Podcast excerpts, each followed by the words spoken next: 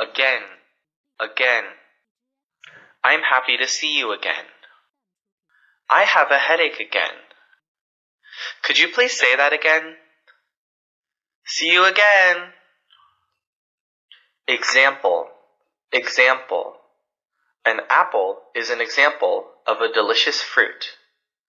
One example of an animal from Africa is a giraffe.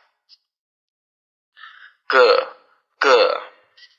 Dialogue, dialogue. My mother and I maintain an open dialogue. The two companies have entered into a dialogue.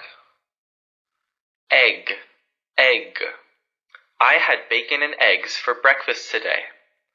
I went to the shop to buy some eggs. Hello, everyone. Happy Wednesday. Um, today's lesson is hopefully a little bit easier than uh, the past few lessons have been. Some of them have been challenging for you guys, but you've all been doing uh, quite well. uh, I hope I've been able to help some of you with your pronunciation. Um, I can definitely hear some improvement. So I'm going to read the sounds and the example sentences, and we're going to go with that. Begin. Begin. What time does the meeting begin? I sat down and began studying.